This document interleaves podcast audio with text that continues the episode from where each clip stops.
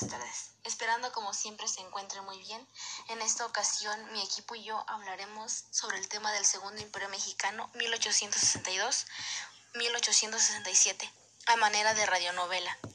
Mi equipo está conformado por Juan Manuel González y yo, María Guadalupe Raya, estudiamos en el TBC Chamacua. El tema de nuestra radionovela es El Imperio Mexicano 1862-1867. Bueno, los dejo con mi compañero Juan Manuel González, quien es el encargado del tema El proyecto imperialista de Napoleón III. Hola, muy buenas tardes. Mi nombre es Manuel González y a mi cargo se encuentra el tema del proyecto imperialista de Napoleón III, la segunda intervención francesa. Bueno, pues comencemos.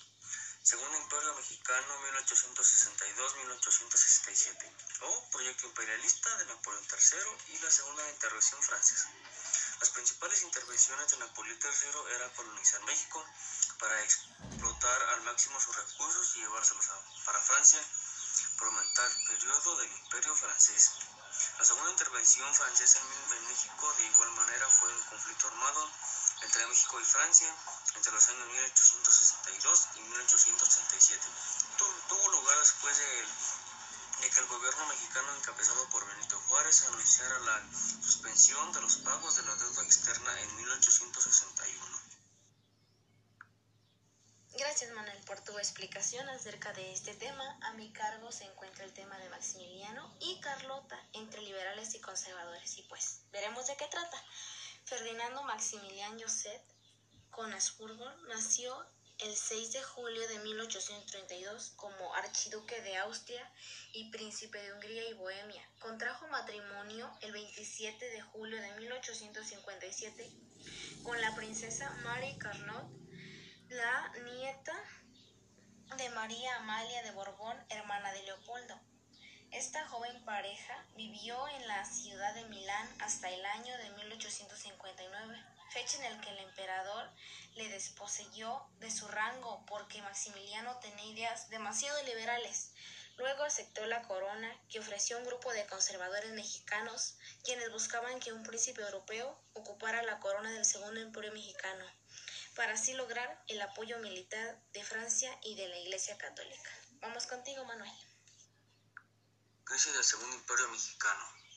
19 de junio de 1867, el archiduque Maximiliano de Habsburgo fue fusilado en el Cerro de las Campanas, Querétaro, al lado de los generales conservadores Miguel Miramón y Tomás Mejía, que lo marcó con el, con el, el fin Segundo Imperio Mexicano. Su fusilamiento provocó controversias en el ámbito nacional e internacional.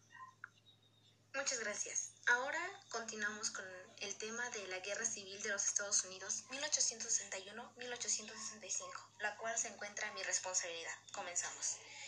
En 9 de abril de 1865 se puso final a un sangriento conflicto que había desangrado a Estados Unidos la guerra de accesión. Aquella tarde, el general confederado Robert le rindió mezcolanza de tropas que le quedaban ante el nordista Ulises, el ejército de la Unión luchó y finalmente derrotó al ejército confederado durante la guerra que duró desde 1861 hasta 1865. Unos 360.000 soldados murieron y unas 280.000 personas resultaron con heridas graves.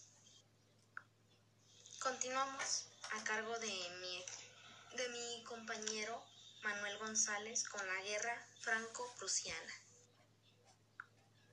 Y nuevamente a mi cargo la guerra franca-prusiana.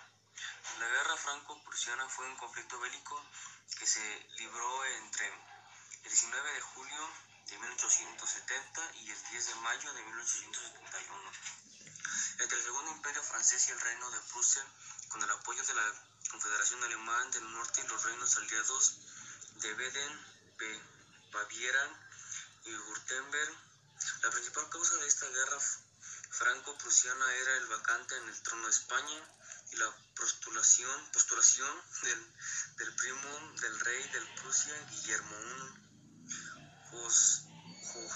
I, es decir, el príncipe Leopoldo de Hohenzollern, sin Aren, candidato a ocupar el reinado, reinado la, lo que generó tensiones entre los gobiernos.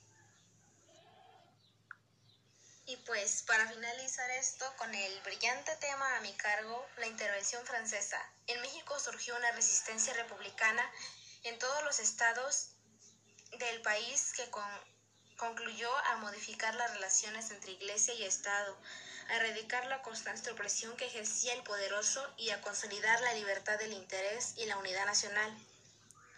Agregó que a partir de la Revolución de Ayutla de 1854, que concluye con el fusilamiento de Maximiliano en el año 1987, la guerra no concluye en Guerrero, donde se era una desintegración de Estado debido a la nueva división territorial que proponen tanto los conservadores como los imperialistas. Bueno, este fue nuestro último capítulo. Todos estos temas eran de un interés bastante común, ya que todos están relacionados con el Segundo Imperio Mexicano de 1862 a 1867. Todas las fechas están basadas de esos años. Bueno, pues muchas gracias. Esto sería todo de nuestra parte. Los esperamos la próxima semana. Muchas gracias.